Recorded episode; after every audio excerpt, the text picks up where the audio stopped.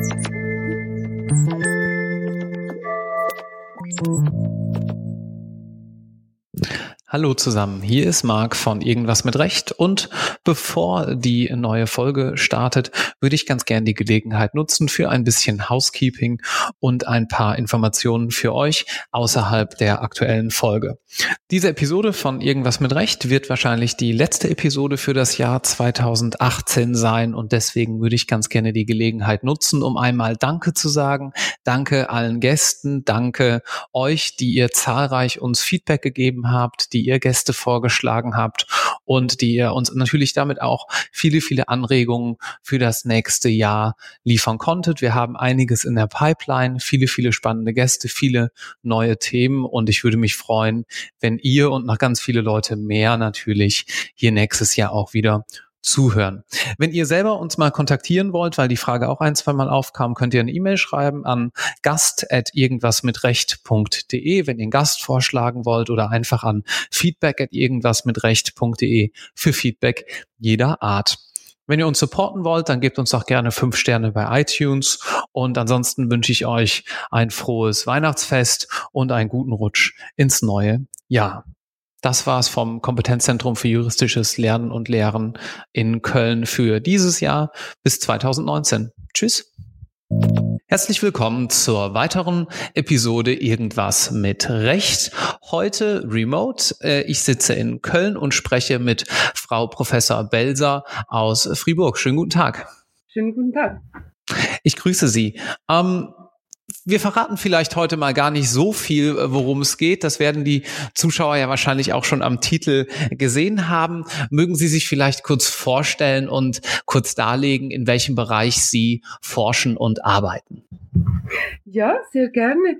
Ich äh, bin hier an der äh, zweisprachigen Universität in Fribourg, Freiburg in der Schweiz tätig mhm. und unterrichte hier äh, Schweizerisches und vergleichendes Verfassungsrecht Grund- und Menschenrechte, Demokratie und Föderalismus und bin gleichzeitig eine der Leiterinnen des hiesigen Instituts für Föderalismus, wo wir einerseits im nationalen Bereich, also in der Schweiz tätig sind und andererseits, und das ist mein Zuständigkeitsbereich, in der internationalen Zusammenarbeit. Mhm. Und auf welches Thema haben Sie sich da unter anderem in der internationalen Zusammenarbeit spezialisiert? Also in der, national bin ich sehr breit tätig, auch Menschenrechte und Demokratie. In der internationalen Zusammenarbeit hat sich ein Schwerpunkt gebildet im Bereich Föderalismus, vor allem Föderalismus und Konfliktbeilegung, neue Verfassungsgebung, Verfassungsprozesse, die auf irgendeine Form der vertikalen Gewaltenteilung abzielen, beziehungsweise irgendeinen Mechanismus finden, um Konflikte, die gewalttätig geworden sind, beizulegen. Mhm. Steigen wir da vielleicht kurz ein und schauen uns mal so in einem Querschnitt an, was da die typischen Problemstellungen sind. Sie haben gerade schon, und das schreiben Sie auch in Ihrer Forschung dazu und in den Papern, die man so online findet, von Power Sharing Methods gesprochen. Könnten Sie das vielleicht mal für die Zuhörerinnen und Zuhörer ein bisschen näher ausführen, was das äh, genau ist und welche verschiedenen Methods es dann auch natürlich gibt? Ja, ähm, Oft denkt man bei Gewaltenteilung zunächst an die horizontale Gewaltenteilung zwischen einer Legislative, einer Exekutive und einer Judikative. Und die ist natürlich immer wichtig, wenn man sich mit Verfassungsrecht beschäftigt. Meine Hauptexpertise liegt aber im Bereich der vertikalen Gewaltenteilung, wo man die mhm. Macht und meist auch die Ressourcen in einem Staat zwischen verschiedenen Ebenen zu teilen versucht. Das kann entweder in der klassischen föderalistischen Form, in der Form eines Bundesstaates geschehen. Häufig sind es aber auch andere Formen, Dezentralisierung, zum Teil auch Devolution genannt oder äh, Regionalisierung. Diese Formen des Powersharing sind weltweit immer häufiger, ist ein globaler Trend. Sie werden mhm. immer dynamischer und immer erfinderischer und wahrscheinlich auch immer asymmetrischer, weil sie maßgeschneiderte Lösungen suchen auf Konfliktsituationen. Mhm. Immer dieser äh, föderalen Idee verpflichtet, eine Form des Zusammenlebens zu finden, die Einheit in der Vielfalt schützt. Also gemeinsam einen Staat zu bilden, trotz innerer Heterogenität. Hm. Da war ja jetzt eine ganze Menge drin, was Sie gesagt haben. Nähern, uns, nähern wir uns dem vielleicht mal von den Ressourcen ausgehend. Welche Ressourcen sind denn genau die, die dann in einem Staat und in dieser inhomogenen Gruppe aufgeteilt werden müssen? Worum geht's da? Also wenn wir jetzt bei, von den Ressourcen sprechen, wirtschaftlicher Art geht es zunächst einmal um Eigentum und Verwaltung natürlicher Ressourcen, Bodenplätze. Mhm. Die sind mhm. ja oft nicht nur Segen, sondern tatsächlich auch Bürde und äh, Ursache oder äh, Katalysator von Konflikten sicher nicht zufällig, dass viele Konflikte auch so virulent werden, wenn es um Öl, Wasser oder andere Bodenschätze geht. Mhm. Es geht aber natürlich auch um äh, Steuereinnahmen und wie sie verteilt werden. Viele Staaten leiden ja darunter, dass sie sehr zentralistisch organisiert sind, gerade auch im Bereich der Ressourcen.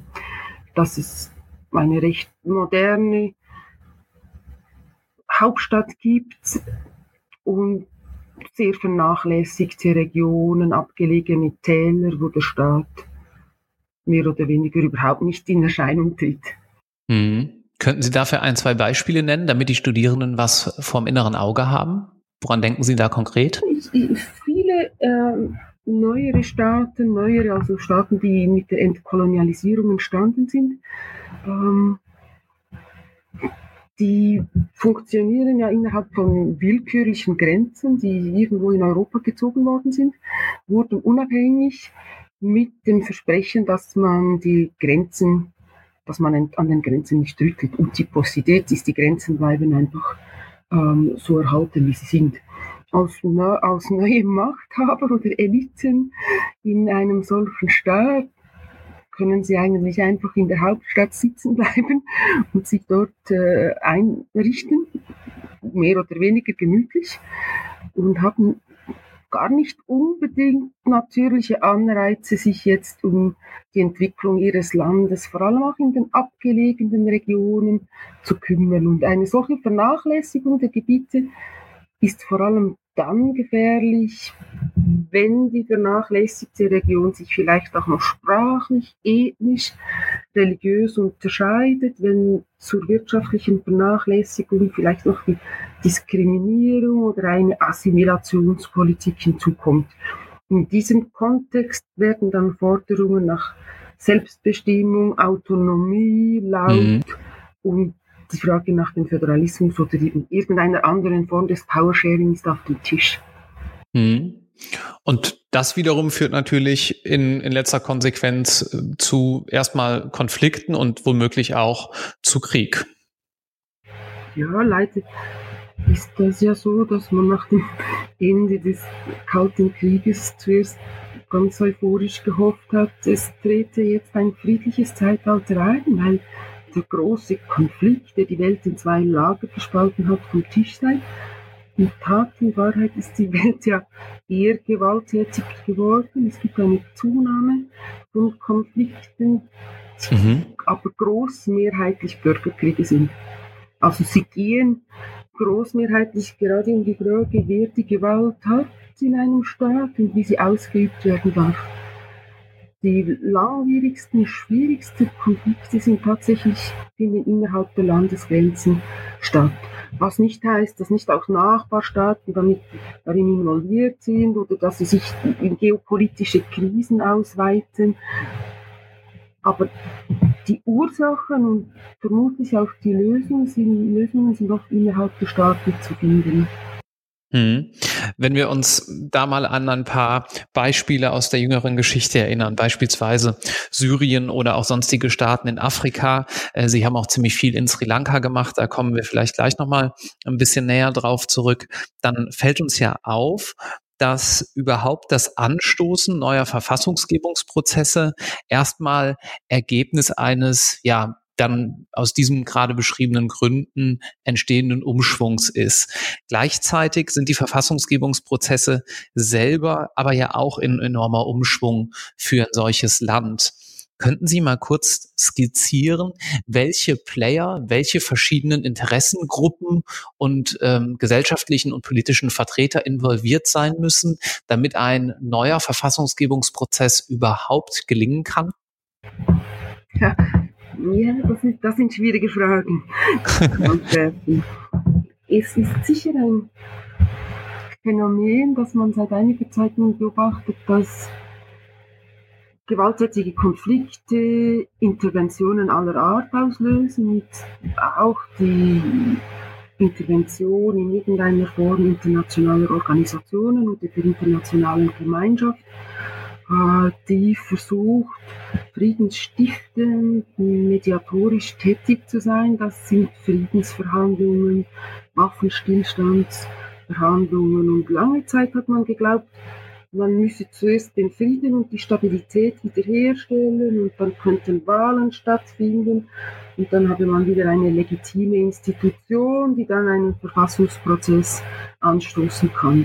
Mhm. Und heute finden die beiden Prozesse häufig gleichzeitig statt. Man verhandelt also schon über eine neue Verfassung, währenddem der Konflikt vor sich geht mhm. weil einzelne Gruppen, oft sind es gerade Minderheiten, sagen, wir können uns überhaupt einen Frieden, einen nachhaltigen Frieden nur vorstellen, wenn die Ursachen beseitigt werden, wenn wir Grund haben, auf eine neuere, gerechtere Ordnung zu vertrauen. Das heißt, während des Konfliktes fangen bereits Verhandlungen über Verfassungsprinzipien an. Und das hat Auswirkungen auf die Akteure, die dabei sind oder sein müssen.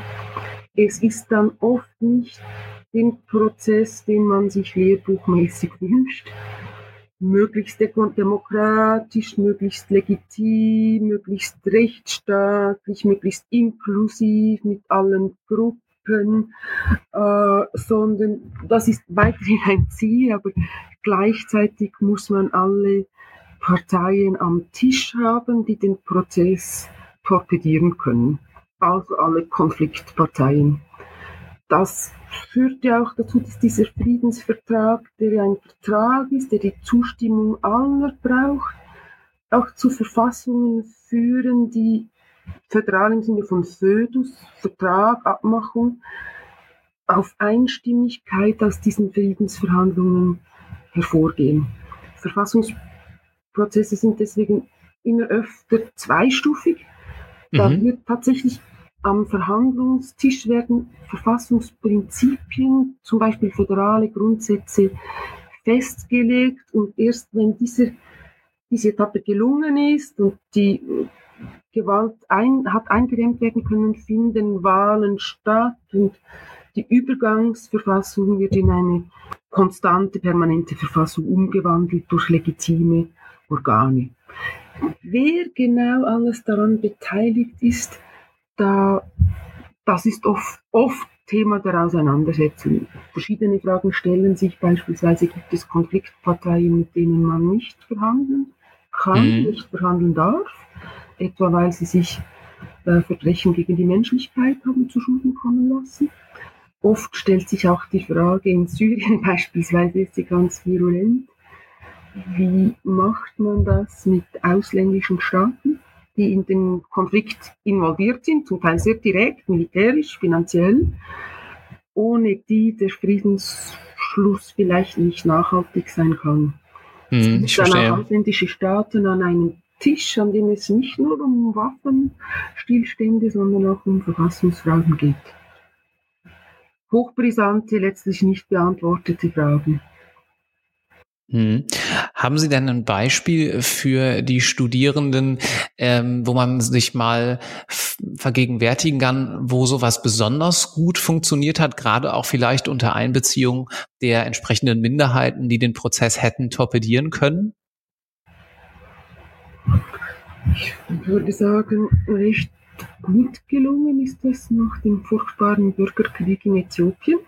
Mhm ähm, wo die Haltung tatsächlich war, dieser Bürgerkrieg war ein Krieg zwischen Ethnien, Herrschenden und Unterdrückten mit allen Wahrnehmungen und Wunden, die das mit sich bringt.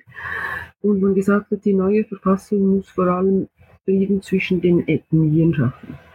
Und haben durch Verhandlungen etwas sehr Innovatives äh, äh, erfunden. Das nennt, ist in die Wissenschaft eingegangen als ethnischer Föderalismus, dass man gesagt hat, jede Ethnie äh, Äthiopiens hat das Recht auf Selbstbestimmung, ob groß oder klein. Mhm. Und hat mit diesem System entgegen vielen Erwartungen das Land befrieden können, äh, einen positiven Umgang zur Vielfalt äh, in Äthiopien finden können. Es gibt ja über, über etwa 85 Ethnien. Ähm, eine anspruchsvolle Aufgabe, einen stabilen Staat zu schaffen und das ist recht gut gelungen. Aber mhm. gerade weil es ein Verhandlungspaket war, wo jene Stimmen das Sagen hatten, die potenzielle Spoiler gewesen wäre, gibt es natürlich auch Stimmen, die nicht gehört wurden. Hm, ich verstehe. Sodass im menschenrechtlichen Bereich die Verfassung wohl zu schwach ist. Gibt ja auch deswegen jetzt Diskussion, ob es Zeit wäre für eine Revision der äthiopischen Verfassung. Mhm.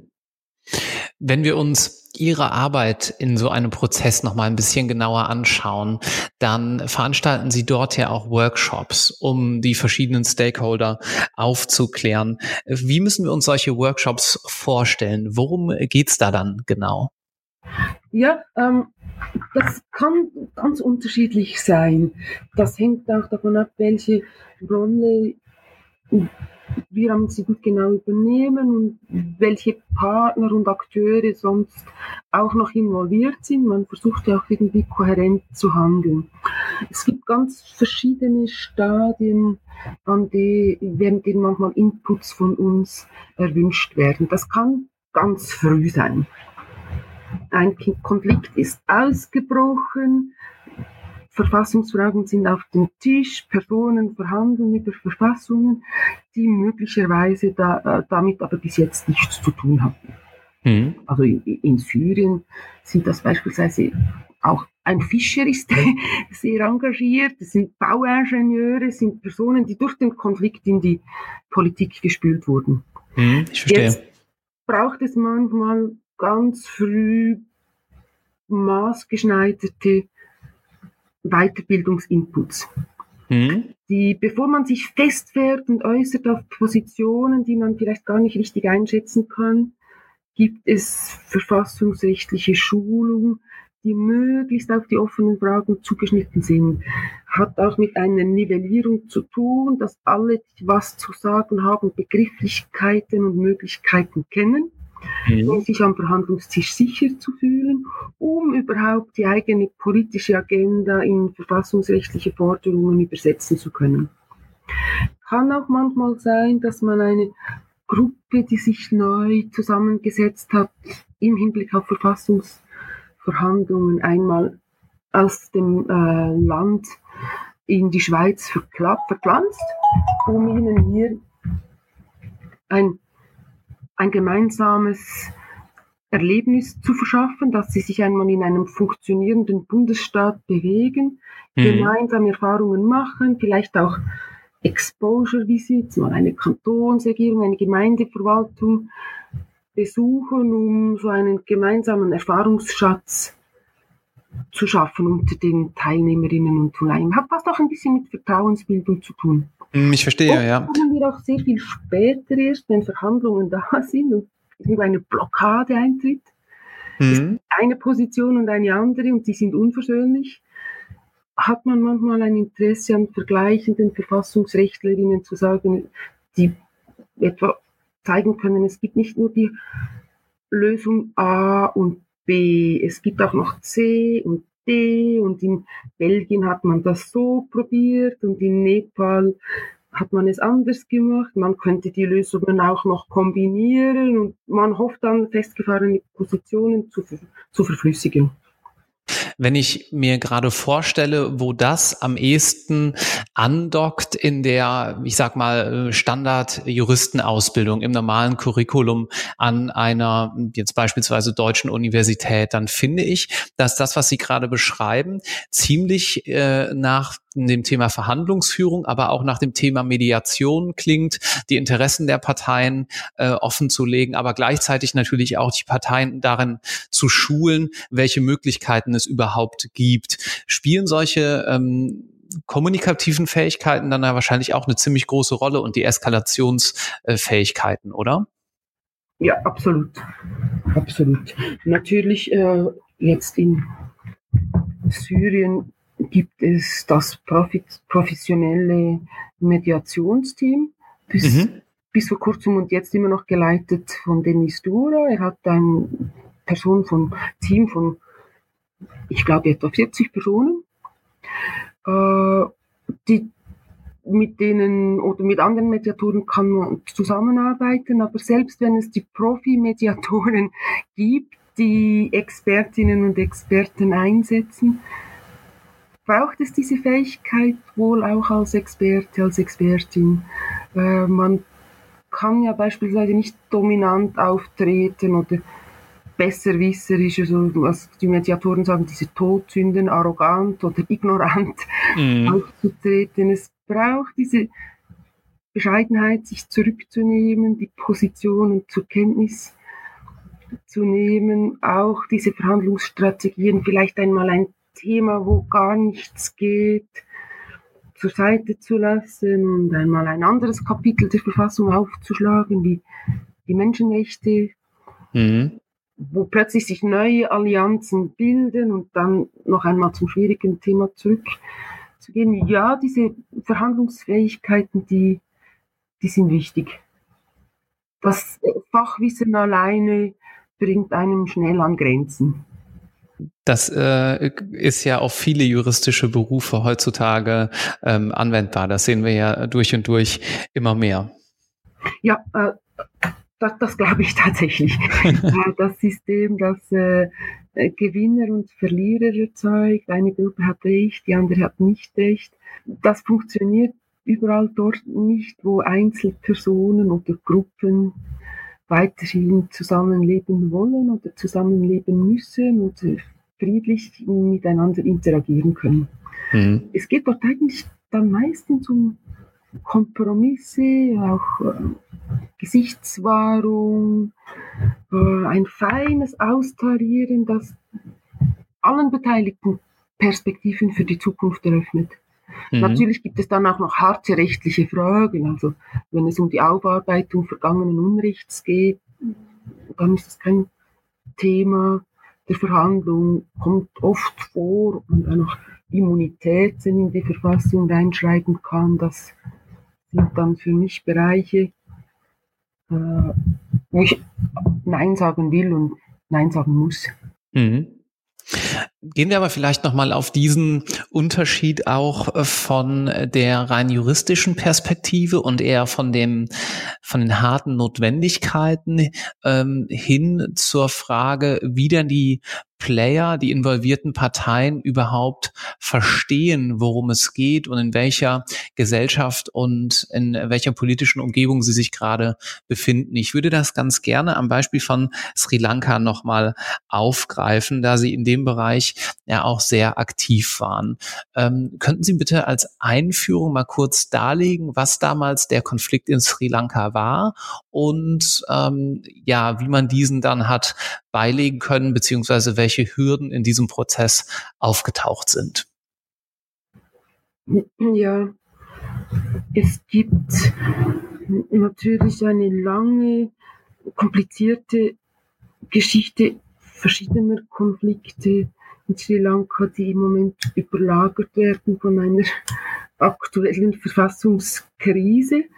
Äh, aber zu dem Zeitpunkt als wir unsere Zusammenarbeit äh, eingesetzt haben, ging es um die Frage der Tamilenfrage oder wie oft gesagt wurde, das Tamilenproblem, äh, dass die, äh, das ehemalige Ceylon seit langem belastet.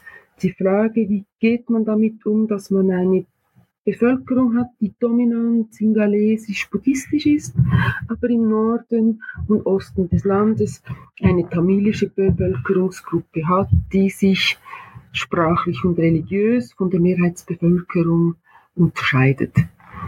Das sind schwierige Situationen, gerade auch wenn ein Land wie Sri Lanka eine recht gute Leistungsausweis im Bereich der Demokratie hat wenn man harte ethnische, sprachliche, religiöse Gräben hat, dann ist die Demokratie für die Minderheit etwas ziemlich Ungemütliches, weil sie systematisch überstimmt werden kann.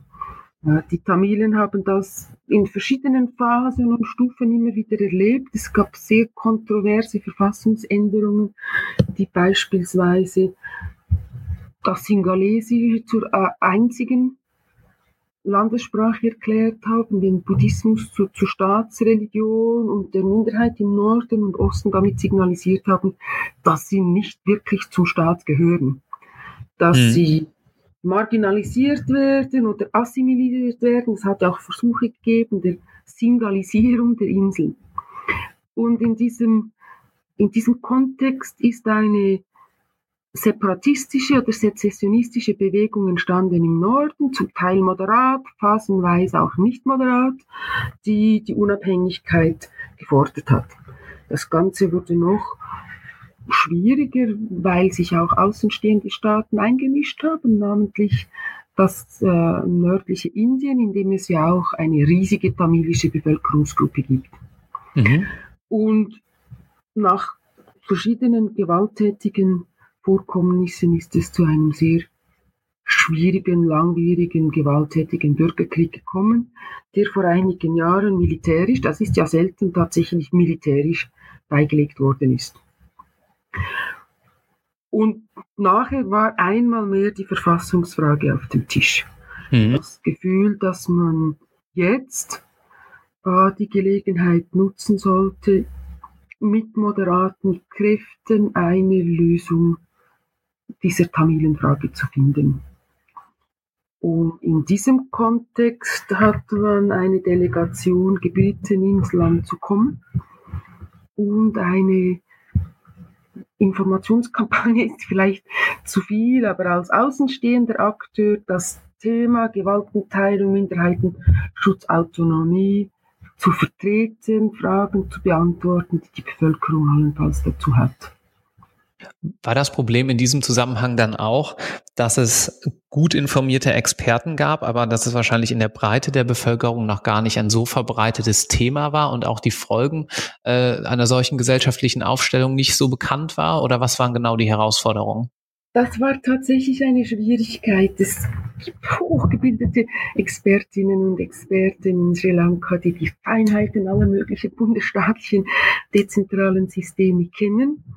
Mhm. Und eine große Bevölkerung, die das Konzept nicht kennt. Und wenn das Wort Föderalismus überhaupt eine Assoziation weckt, ist die des Sezessionismus. Föderalismus wird gleichgesetzt mit wir verlieren den Norden der Insel. Das, wir hatten ja verschiedene Briefings und Vorbereitungstreffen wo wir uns äh, in informiert haben und uns haben informieren lassen über die aktuelle Situation im Lande und uns wurde unter anderem die Instruktion erteilt, auf keinen Fall auch nur das Wort Föderalismus zu verwenden. Mhm. Weil es würde dann sofort Widerstände auslösen. Und wir haben sehr darüber gelacht, weil ich gesagt habe, ich kann mich ja dann nicht einmal vorstellen. Ich muss ja dann sagen, ich bin vom Institut für Piep. ich kann nicht einmal sagen, wo ich herkomme. Und tatsächlich hatten wir dann aber sehr viele, sehr angeregte Diskussionen über den Föderalismus. Es war beispielsweise sehr wichtig, davon zu berichten, dass die Föderalstaaten der Welt, die alten Föderalstaaten wie die USA, Deutschland, Schweiz, Australien, Kanada, das sind ja alles sehr stabile Staaten. Und ein mhm. Sezessionsrecht kennen sie typischerweise gerade nicht. Sie funktionieren mit der Idee, den Staat so attraktiv zu machen, dass man ihn gar nicht verlassen will. Und dass eher Einheitsstaaten, die eine Mehrheitskultur landesweit durchsetzen wollen, Minderheiten damit ausschließen, vom Staat den Wunsch erzeugen, einen eigenen Staat zu haben. Und wie schafft man es in einer solchen Situation, das in der Breite der Bevölkerung ähm, zu vermitteln? Wir haben nicht ganz breite Bevölkerung im Auge gehabt, schon eher die Idee Train the Trainers. Wir haben äh, ich verstehe. Hm. mit äh, Parlamentsmitgliedern getroffen, mit dem zukünftigen Verfassungsrat, mit sehr viel mit Medienvertreterinnen und Vertretern, zivilgesellschaftlichen Akteuren. Das waren immer Veranstaltungen, die öffentlich waren. Es ist sicher auch ein, eine breitere interessierte Bevölkerung gekommen, aber es war schon in der Idee, dass wir möglichst viele Personen erreichen, die gerade jetzt Medienarbeitende, die diese Ideen weitervermitteln. Das haben sie auch gemacht. Wir sind äh, durchs Land gereist und wir hatten einen unglaublichen Medientross dabei. Mhm. Das Thema hat die Menschen berührt. Es wurde fast jeden Tag sehr ausführlich seitenweise in den Zeitungen darüber berichtet. Es ist eine, das Thema, was ist Föderalismus, hat also tatsächlich die Frontseiten großer Zeitungen erreicht. Wie lange hat das gedauert? Wie muss man sich das vorstellen? Also Ihre Arbeit vor Ort? Ähm, die Arbeit vor Ort, also es braucht natürlich relativ viel Vorbereitung. Hm. Man kann nicht mit irgendwelchen vorgefertigten Präsentationen kommen. Das heißt, es sind relativ viele Kontakte, die im Vorfeld stattfinden. Wir haben seit längerem eine echt enge Zusammenarbeit mit einer Partnerinstitution in Colombo. Deren mhm. Direktor war auch etwa ähm, ich glaube, etwa acht Monate bei uns am Institut, weil es für ihn notwendig war, das Land zu verlassen für eine Weile. Das heißt, wir haben viel schon hier an dem Projekt gearbeitet und wir waren dann ähm, zwei Wochen im Land. Zuerst in Colombo und dann im Norden, in Jaffna. Wir hatten so verschiedene Stationen. Uns war auch wichtig, nicht nur im Norden und im Osten tätig zu sein, sondern gerade auch in Provinzen im Süden, die zum Teil auch nicht sehr glücklich sind über den Zentralismus in Colombo. Wir haben versucht zu vermitteln, dass Bundesstaatlichkeit an sich eine interessante Staatsform sein kann, auch im Hinblick auf eine Vertiefung der Demokratie, eine Verbesserung der wirtschaftlichen Entwicklung und es nicht nur um die Tamilenfrage geht, dass auch andere Provinzen durchaus ein Interesse daran haben, Autonomiebereiche zu haben. Beispielsweise zu entscheiden, ob, ob sie sich im touristischen Bereich oder im landwirtschaftlichen entwickeln möchten. Da sind wir auf sehr offene Ohren gestoßen, vor allem außerhalb auch der tamilischen Region, wo der mhm. Föderalismus natürlich schon lange eine zentrale Forderung ist. Damit ich mir das noch ein bisschen plastischer vorstellen kann, mit wie vielen Personen sind Sie dann rumgereist in der Delegation? Wie groß ist so ein Team, dass, äh, dass das im Endeffekt dann auch bewältigen und, und bewegen kann? Wie viele Menschen waren dabei? Wir waren zu dritt. Zwei, äh, also zu dritt. Zu dritt, ja, ein Experte, äh, ein Mitarbeiter des Instituts. Also äh, vielleicht, äh, vielleicht bin nur ich es, aber das, was Sie, äh, was Sie gerade eben beschrieben haben und was Sie dort ja dann auch äh, bewegen und äh, den Leuten beibringen, das klingt nach deutlich mehr als drei Personen, muss ich mal ja, gerade zwischendurch sagen. Ein Kollege aus Südafrika dabei und dann gibt es natürlich noch einen diplomatischen Tross. Mhm. Den den ich nicht mitgezählt habe, weil die ganzen Organisationen, Bewerbungen, Kontakte, wer muss dabei sein, das waren alles noch Personen, die ich mitgezählt mm, habe. Okay, ich verstehe. Ja. Das ganze Projekt, das unzählige Personen beteiligt. Aber diejenigen, die jetzt hier waren, um Föderalismus als Idee vorzustellen, von Dezentralisierung abzugrenzen, das war tatsächlich eine kleine Equipe. Mhm. Spannend, sehr, sehr spannend. Jetzt würde ich ganz gerne noch zum Abschluss unseres Gesprächs, ich, wir könnten noch sehr, sehr lange miteinander sprechen, aber ähm, wir haben ja leider nur begrenzte Zeit in diesem ja. Format des Podcasts, ähm, würde ich ganz gerne noch auf eine Sache eingehen. Und zwar die Frage, was Studierende machen können, um sich ihr Thema mal genauer anzuschauen. Ich finde es sehr, sehr spannend. Ich bin mir sicher, viele Studierende finden es auch sehr spannend, spätestens nachdem sie diesen Podcast gehört haben. Aber es sieht mir so aus, als sei das von der studentischen Praxis relativ weit weg. Was kann man denn tun, um trotzdem vielleicht schon mal im Studium oder dann auch danach in der in danach folgenden Ausbildung hier in Deutschland das Referendariat so ersten Kontakt mit diesem Thema zu haben? Ähm, ich empfehle Studierenden, also es gibt relativ viele Studi Studierende an unseren rechtswissenschaftlichen Fakultäten, die sich tatsächlich für diese Fragen interessieren und die zum Teil an den rechtswissenschaftlichen Fakultäten nicht auf ihre Rechnung kommen.